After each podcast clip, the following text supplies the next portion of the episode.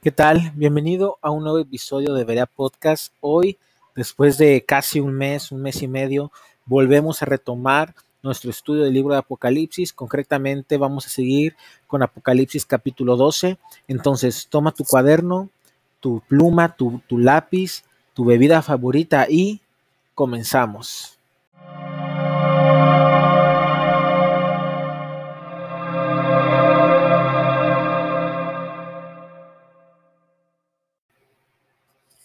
Muy bien, vamos a seguir en Apocalipsis capítulo 12.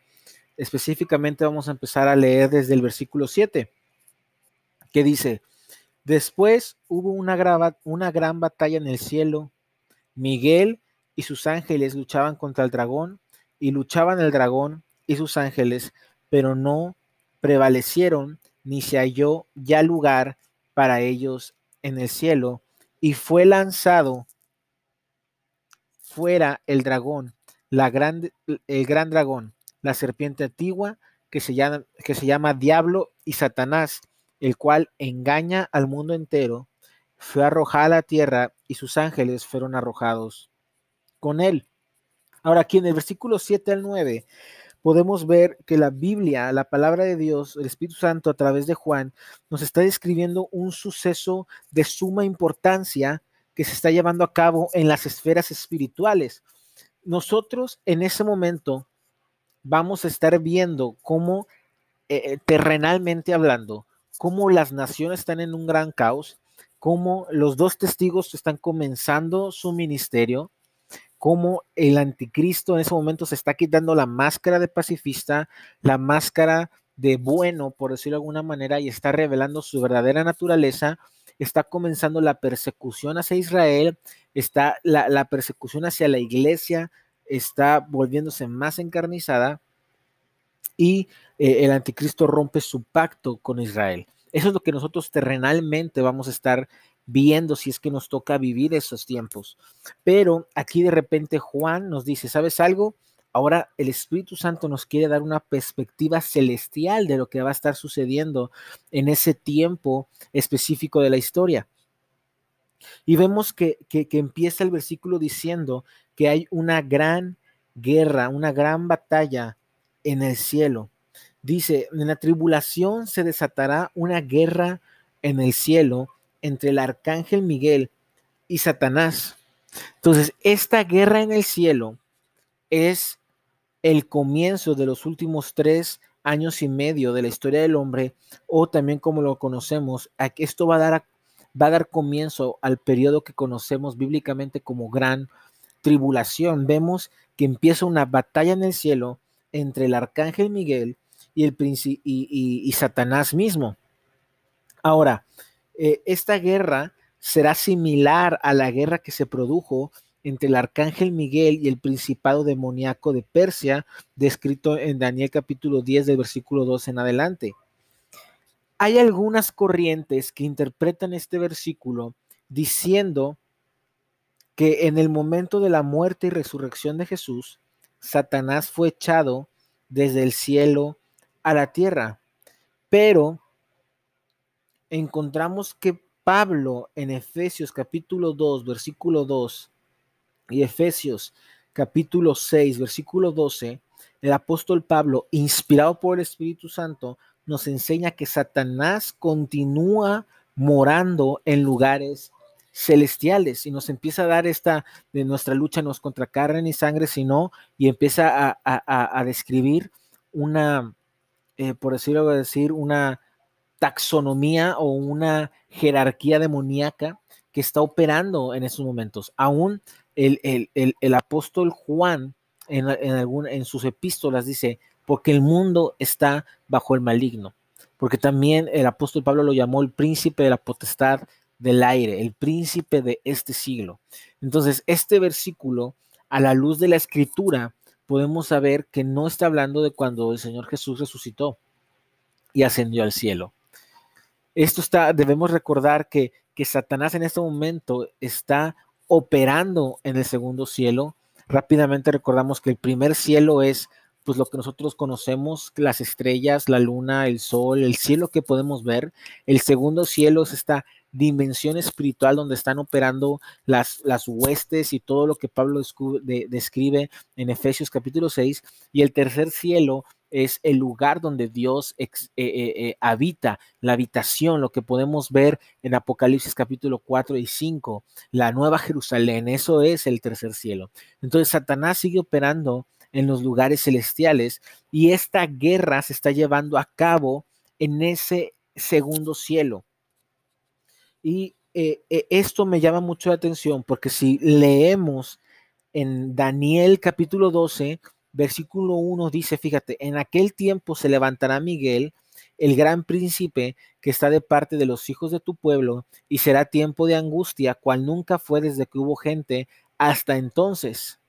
Pero en aquel tiempo será libertado tu pueblo, todos los que se hallen escritos en el libro. Ahora, aquí podemos ver cómo Daniel, muchísimos años antes, empieza a describir, dice, en aquel tiempo se levantará Miguel, se, pondrá en autoridad Miguel, será levantado el gran príncipe. Y aquí podemos ver cómo dice que hay una batalla entre Miguel y sus ángeles. Entonces está hablando del mismo tiempo y dice, entonces será tiempo de angustia cual nunca fue desde que hubo gente. Entonces esto nos está diciendo que la gran tribulación se va se va a desatar en el momento en que el arcángel Miguel se levante a pelear contra Satanás. Obviamente esto comandado por el Señor Jesucristo. Los ángeles están sometidos a Dios. Entonces, el arcángel Miguel comienza esta batalla entre él, entre Miguel y sus ángeles y Satanás y sus ángeles. Va a ver, este va a ser el momento de mayor guerra espiritual en la historia de toda la humanidad de toda la humanidad. Aquí, así como, como en ese momento, ¿te acuerdas en Daniel cuando viene el mismo arcángel Miguel y le dice, ¿sabes algo? Desde el momento número uno en que tú te pusiste a orar, Dios me mandó para darte respuesta y para darte sabiduría y para darte entendimiento, pero se me opuso el principado de Persia. Pero gracias a que te mantuviste orando y ayunando, pude llegar aquí. Entonces, cuánto más en los últimos tiempos, cuando el arcángel Miguel, enviado por Jesús, por el Padre, por el Espíritu Santo, a pelear contra nada más y nada menos que Satanás, va a prevalecer porque va eh, abajo de esos cielos va a haber una iglesia que va a estar orando, va a estar una iglesia que va a estar ayunando, así como Daniel en su oración y en su ayuno movió la, realidad espiritual, asimismo, la iglesia de los últimos tiempos, viviendo una vida recta en adoración, en, en, alabanza, en ayuno, en santidad, en intercesión, va a mover la, la, actividad espiritual de esos tiempos, logrando nada más y nada menos que el arcángel Miguel pelee contra Satanás y no solo pelee, sino que éste gane y que Satanás sea echado fuera del cielo, del segundo cielo, a la tierra.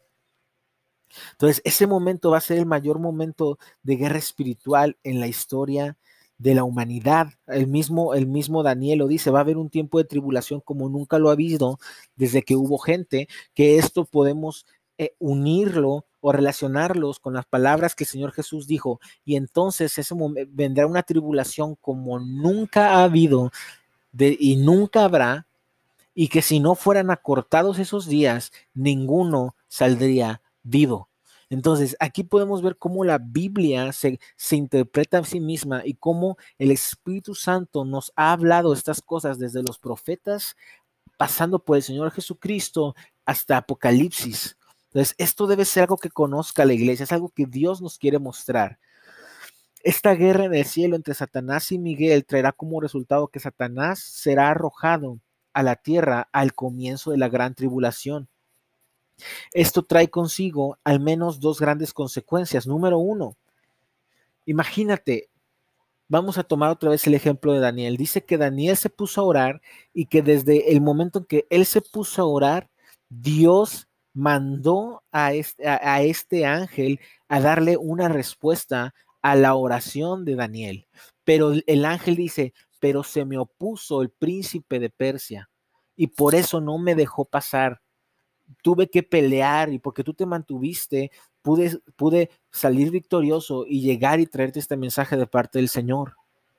Pero eso nos habla de cómo muchas veces nuestras oraciones suben a Dios, pero cuando, cuando Dios quiere traer una respuesta a nuestras oraciones, hay una guerra espiritual en, en ese ámbito, en ese segundo cielo que tal que hace que nuestras oraciones tal vez sean retenidas y eso hace que sigamos orando, que sigamos persistiendo en la fe, que nos metamos a ayunar para poder ver las, las promesas de Dios cumplidas en nuestra vida, en nuestra ciudad, en nuestras familias, en nuestras generaciones.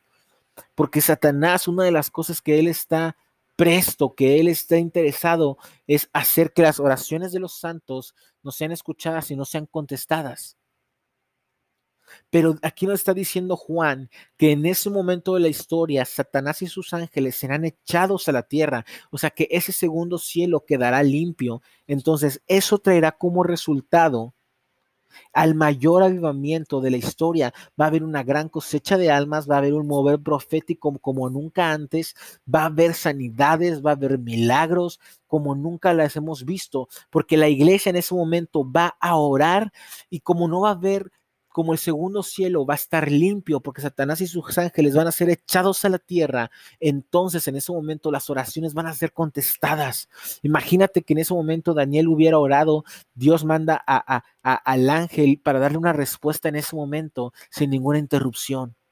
Entonces la iglesia que va a vivir en esa gran tribulación, sí, va a ser perseguida y va a ser martirizada y va a haber persecución como nunca lo ha habido antes pero también va a haber un mover celestial como nunca lo ha habido antes, porque el segundo cielo va a estar limpio, va a estar sin Satanás y sus ángeles. Imagínate que la iglesia que va a estar viviendo en ese tiempo, va a haber un enfermo, van a orar por él y en ese momento la oración va a llegar al Padre y el Padre va a traer una respuesta que no va a tardar y que va a haber sanidades. Vamos, y la iglesia que va a ser perseguida en ese momento, que no va a poder comprar, que no va a poder vender, que va a orar por la comida y esta se va a multiplicar. El, el, evangelio va a ser predicado, el mover profético va a ser movido de una manera como no tenemos idea, gracias a esta, a que Satanás fue echado del, del, del segundo cielo. Ahora, en segundo lugar, Satanás y todo el reino demoníaco arremeterá con todo su poder contra Israel y contra la iglesia porque saben que le queda poco tiempo. Fíjate lo que dice. Que dice, versículo 10. Entonces oí una gran voz en el cielo que decía, ahora ha venido la salvación, el poder y el reino de nuestro Dios y la autoridad de su Cristo, porque ha sido lanzado fuera el acusador de nuestros hermanos, el que los acusaba delante de nuestro Dios día y noche. Y ellos le han vencido por medio de la sangre del cordero y de la palabra del testimonio de ellos, y menospreciaron sus vidas hasta la muerte. Por lo cual alegraos cielos y los que moran en ellos. Ay de los moradores de la tierra y del mar, porque el diablo ha descendido a vosotros con gran ira, sabiendo que queda poco tiempo. Aquí la palabra acusador, la palabra diablo deriva de la palabra griega diabolos, que significa acusador o, o calumniador. Aquí me encanta porque este suceso pasa, Satanás es echado fuera del segundo cielo, es echado a la tierra y hay una gran celebración en el cielo que dice, alégrense, alégrense porque el acusador de nuestros hermanos ha sido echado fuera. Y esto me recuerda en, Ezequiel capítulo, creo que es el capítulo 2, no, perdón, Zacarías capítulo 2, que dice que Zacarías está teniendo una visión donde, es más, déjame buscarlo en la escritura, creo que es en Zacarías capítulo 2, y esto nos va a dar una gran, gran imagen de lo que estábamos hablando aquí. Y dice, mm, no, perdón, es el capítulo 3, el capítulo 3, dice, esto está teniendo una visión Zacarías y dice, me mostró en la visión Dios al sumo sacerdote Josué, el cual estaba delante del ángel de Jehová y Satanás estaba a su mano derecha para acusarle. Y dijo Jehová a Satanás, Jehová te reprenda, oh Satanás, Jehová que ha escogido a Jerusalén, te reprenda. ¿No es este un tizón arrebatado del incendio? Aquí vemos cómo esta es, esta es una de las, de las cosas que Satanás hace acusarnos delante de Dios. Cuando caemos, cuando pecamos, Satanás está ahí. Aquí podemos ver cómo en la escritura dice que Josué estaba delante del Señor, pero que a su mano derecha estaba Satanás acusándolo delante de Dios. O sea, Satanás es este, es este, eh, es esta voz que le dice, que dice, mira los pecados de él, mira cuánto te ha fallado, mira cuánto cae en pecado, cuánto por más que tú lo perdonas, que tú lo limpias, él sigue cayendo, él sigue, mira cómo él no es perfecto, etcétera. Pero entonces dice que va a llegar un momento en la historia en que Satanás va a ser quitado de esa posición y que entonces va a pasar, va a haber limpieza, va, va, va a dejar de haber esa acusación día y noche delante de Dios por parte de Satanás.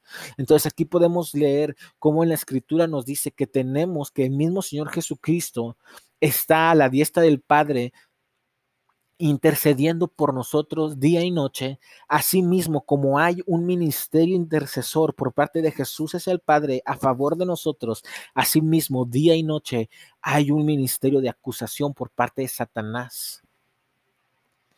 Pero va a llegar un momento va a llegar un momento en la historia en que ese ministerio de acusación se va a acabar porque Satanás va a ser echado fuera y entonces vamos a la iglesia va a caminar en una santidad impresionante, va a acabar va en un poder del Espíritu Santo, en una unidad como nunca ha habido antes. Pero también nos dice nos dice que Satanás eh, dice eh, volviendo a Apocalipsis capítulo 12, déjame regresar aquí en mi Biblia. Apocalipsis capítulo 12. Dice, el que los acusaba delante de nuestro Dios día y noche.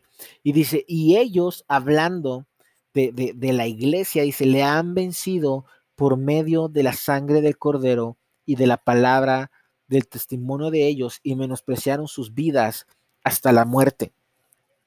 Dice, esto me encanta, no debemos de temer, aunque va a ser el momento más duro, más difícil en la historia de la iglesia, en la historia de la humanidad siquiera, hay una palabra en Apocalipsis capítulo 12, versículo 11 que dice, han vencido. Hermano, si nos toca vivir en esos tiempos, eh, debemos tener plena confianza en que han vencido, hemos vencido.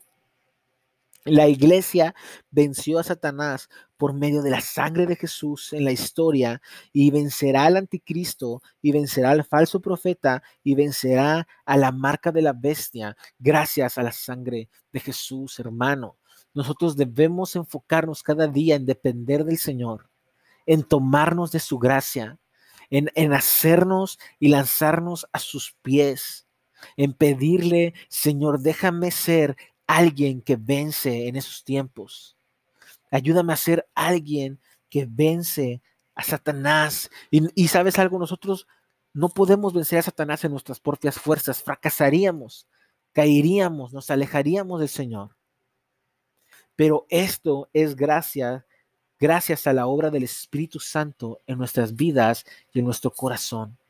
Gracias a la obra del Espíritu Santo en nuestras vidas, a través de la sangre de Jesús, es que podemos ser vencedores y ser vencedores en medio de la adversidad. Y la iglesia de los últimos tiempos va a ser una iglesia que aún en el momento más difícil de la historia, en el momento más crítico, en el momento de mayor guerra espiritual en la historia, va a levantarse una iglesia victoriosa, gloriosa, que va a cumplir la palabra de Cantares, que dice, ¿quién es esta que viene del desierto recostada en su amado? Va a ser una iglesia que va a estar por completamente entregada a Jesús, sirviendo a Jesús en perfecta obediencia, como dice la palabra en Efesios, sin mancha y sin arruga, y que va a vencer a Satanás. Gloria a Dios, hermano, por esta revelación. Y dice, ellos lo vencieron por medio de, dos cosas, de la por medio de la sangre del Cordero, de la sangre de Jesús, de la obra de Jesús en la cruz, nosotros no tenemos ningún mérito, esto es por pura gracia, es porque el Señor Jesús murió en la cruz y resucitó el tercer día y porque Él venció, nosotros ahora somos vencedores. Ahora Él nos adjudica su victoria por medio de su sangre cuando ponemos nosotros nuestra fe en ellos, no porque nosotros podamos, no porque seamos fuertes, no, es una obra de Jesús y solamente de Jesús y por la palabra del testimonio, la sangre del cordero y del testimonio.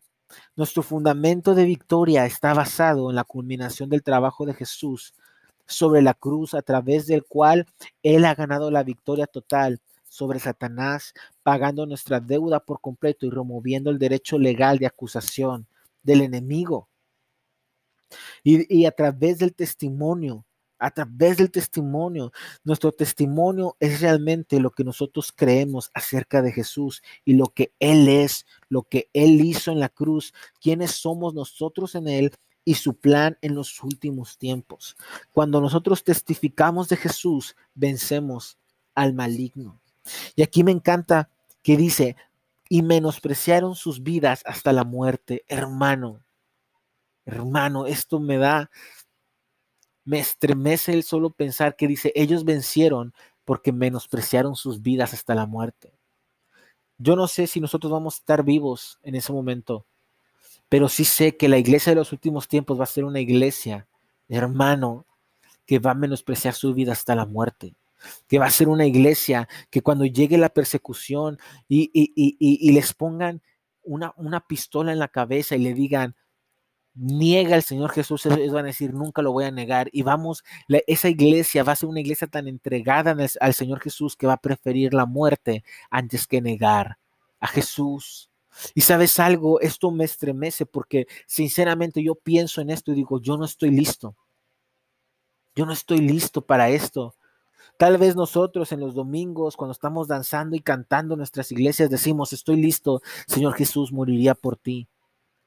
Pero pensándolo bien, digo, hay tantas cosas que me falta morir a mí mismo, que me falta morir a mi comodidad, que me falta morir a veces a mi carne, a mis deseos, que digo, en cosas tan minúsculas, que digo, cuando llegue el momento tal vez de tener que morir en verdad físicamente por el Señor Jesús, podré hacerlo. Y esa es una oración. Esa es una oración que se ha vuelto parte de, mi, de mi oración diaria. Es, Señor Jesús, Espíritu Santo, Padre, hazme un hombre que, sí, que es capaz de morir por ti, que es capaz de soportar persecución por ti. Iglesia, hermano, debemos ser una iglesia que deja atrás, que menosprecia su vida. El Señor Jesús lo dijo, aquel que quiera guardar su vida la perderá, pero aquel que pierda, que, que pierda su vida por mí, la encontrará, la ganará. Debemos, si hay, si tú crees, y muchas veces yo hago este ejercicio conmigo mismo, hay veces que me cuesta llegar temprano a la iglesia. ¿Tú crees que si me cuesta que yo que si me cuesta llegar temprano a la iglesia, podré ser un hombre que sea capaz de, dar su vida por Jesús. Hay veces que batallo en pecados mínimos en el día a día y digo, wow, en esta actitud, si, si, aún sigo peleando con una actitud tan sencilla o tan básica como esta, ¿podré pelear? ¿Podré dar mi vida por Jesús en ese momento? ¿Podré soportar la persecución sabiendo que la eternidad, que mi vida está escondida en Cristo, como dice Colosenses? Cuando de repente pasa algo en mi vida y, de repente me enojo con algún hermano, me enojo con mi prójimo, ¿podré ser un hombre que muere a sí mismo?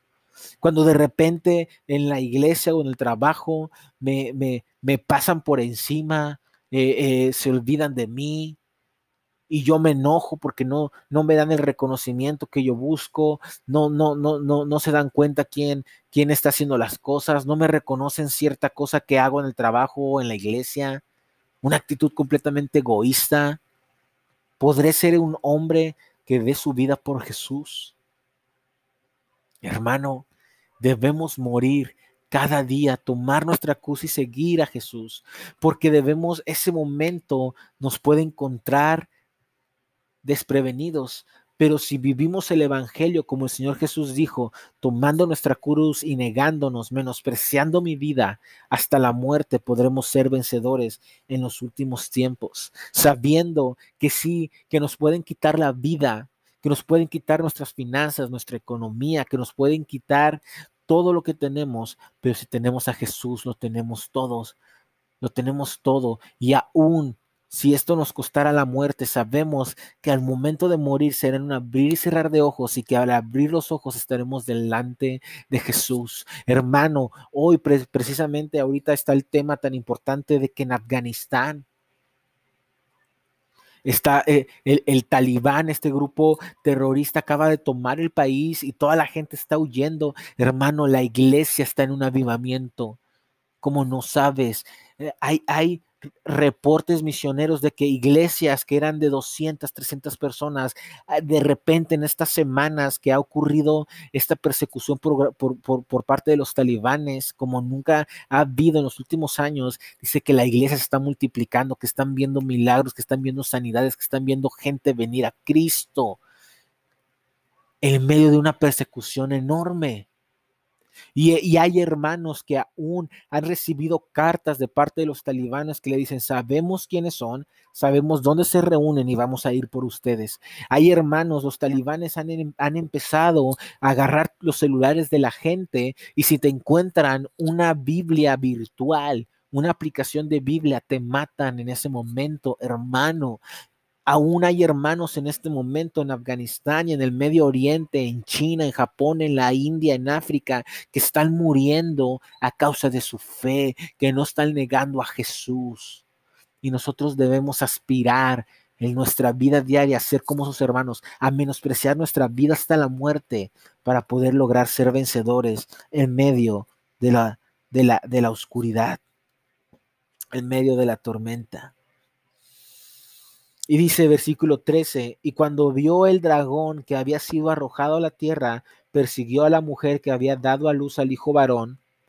Entonces esto nos habla de que Satanás cuando es echado a la tierra va a ver, va, va a saber como que él va a saber que le queda poco tiempo. Él sabe que le quedan tres años y medio antes de que Jesús aparezca en las nubes para ponerle un alto a su reino, al pecado, al anticristo y al falso profeta. Y entonces él va a echar, como decimos en México, toda la carne al asador, va a, echar, a, va a, comenzar a llevar a cabo la última parte de su plan para acabar con la humanidad y para acabar con la iglesia y para acabar con Israel. Aquí dice que cuando, cuando el dragón Satanás vio que había sido arrojado a la tierra, persiguió a la mujer que había dado a luz al hijo varón. Esto nos habla de que cuando Satanás es echado a la tierra, va a comenzar por parte de Satanás, del anticristo, del falso profeta y de las naciones, una persecución más intensa y aún más eh, encarnizada hacia Israel hacia la nación de Israel, porque él sabe, y cuando vamos a hablar de esto un poco más adelante, pero Satanás sabe que si Israel no clama por la venida de Jesús, Jesús no puede regresar. Y él va a echar todas sus fuerzas, toda, toda su energía en acabar con Israel para que no pueda haber un remanente fiel de judíos clamando por Jesús y entonces Jesús no pueda regresar. Pero esto lo vamos a tocar un poco más, más adelante. Y dice, y se le dieron a la mujer las dos alas de la gran águila para que volase delante de la serpiente al desierto, a su lugar, donde es sustentada por un tiempo y tiempos y la mitad de un tiempo. Entonces, esto nos habla de cómo Dios, en medio de la persecución de Satanás, en medio de la persecución del anticristo, en medio de la persecución de las naciones hacia Israel en la gran tribulación, Dios la va a sustentar. Dios va a guardar a Israel, a una pequeña parte de Israel, a un remanente fiel de judíos en medio de la persecución, los va a guardar para que esos judíos después puedan clamar al Señor junto con la iglesia y Jesús regrese. Y dice que será sustentada por un tiempo y tiempos y la mitad de un tiempo. Esto habla de, tres años y medio. Tiempo, un año. Tiempos, otro año y la mitad de un tiempo, dos años Tiempo, un año. Tiempos, dos años y la mitad de un año son tres años y medio. Y dice, y la serpiente arrojó de su boca tras la mujer agua como un río para que fuese arrastrada por el río. Este nos habla de cómo Satanás, a través de las palabras, a través de la obra de su boca, va a arrojar palabras que, que, que van a despertar un gran antisemitismo en toda la tierra como nunca antes en la historia.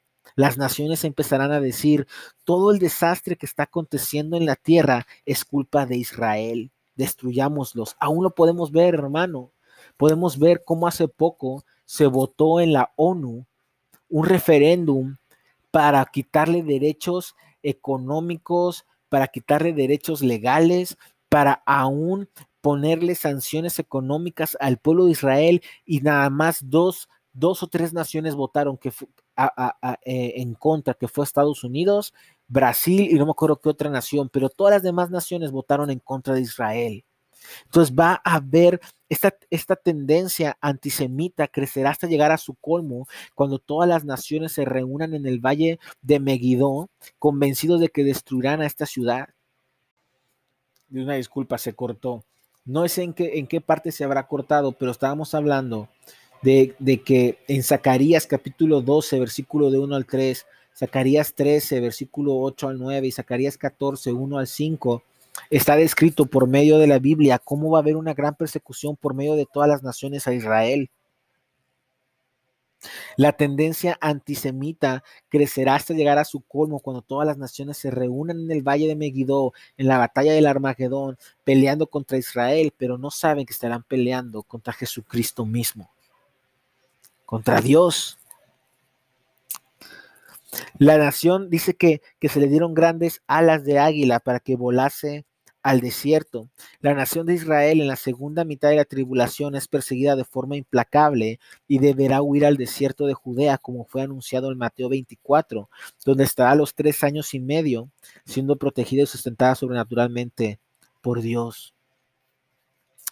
Pero dice después, la tierra ayudó a la mujer, pues la tierra abrió su boca y se tragó el río. Esto nos habla de que Dios guardará a Israel de esta persecución y que esta persecución no terminará con la nación de Israel, sino que Dios guardará a un grupo fiel de judíos que, clamarán por Jesús. Pero entonces dice el versículo 17, entonces el dragón se llenó de ira contra la mujer y se fue a hacer guerra contra el resto de la descendencia de ella, los que guardan los mandamientos de Dios y tienen el testimonio de Jesucristo. Y Satanás va a ver cómo su persecución hacia Israel se va a ver frustrada divinamente por, la, por Dios. Y entonces se va a decir, ok, no puedo acabar con Israel, entonces me voy a ir a atacar a la iglesia, a los que guardan los mandamientos de Dios y tienen el testimonio de Jesucristo. Satanás también peleará en contra de creyentes gentiles, quienes son descendencia espiritual directa de Israel representada en, en esta historia Satanás, el anticristo, el falso profeta, las naciones, les declararán la guerra a la iglesia a través de sus dos armas principales. El falso profeta y el anticristo, que es lo que vamos a leer en Apocalipsis 13. Entonces, esto va a ser una locura, hermano. La iglesia va a tener que soportar la, persecución de Satanás.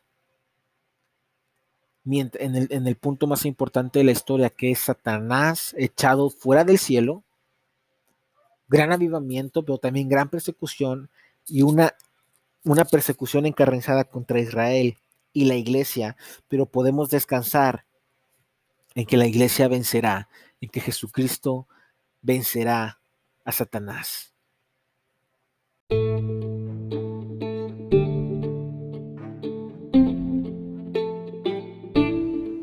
Y bueno, así llegamos al final de este capítulo de Vera Podcast. Muchas gracias por estar una vez más con nosotros.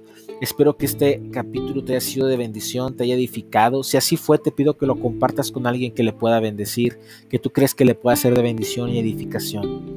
Te pido que nos sigas en nuestras redes sociales, en Facebook, eh, como Verea Podcast, en Instagram, como eh, y este, vamos a retomar ya eh, el estudio, vamos a ir avanzando, vamos a capítulo 13, vamos a entrar en unos temas más, más, este, interesantes, vamos a seguir avanzando en este libro. Y te doy gracias por estar eh, con nosotros un capítulo más, Dios te bendiga y nos vemos a la próxima.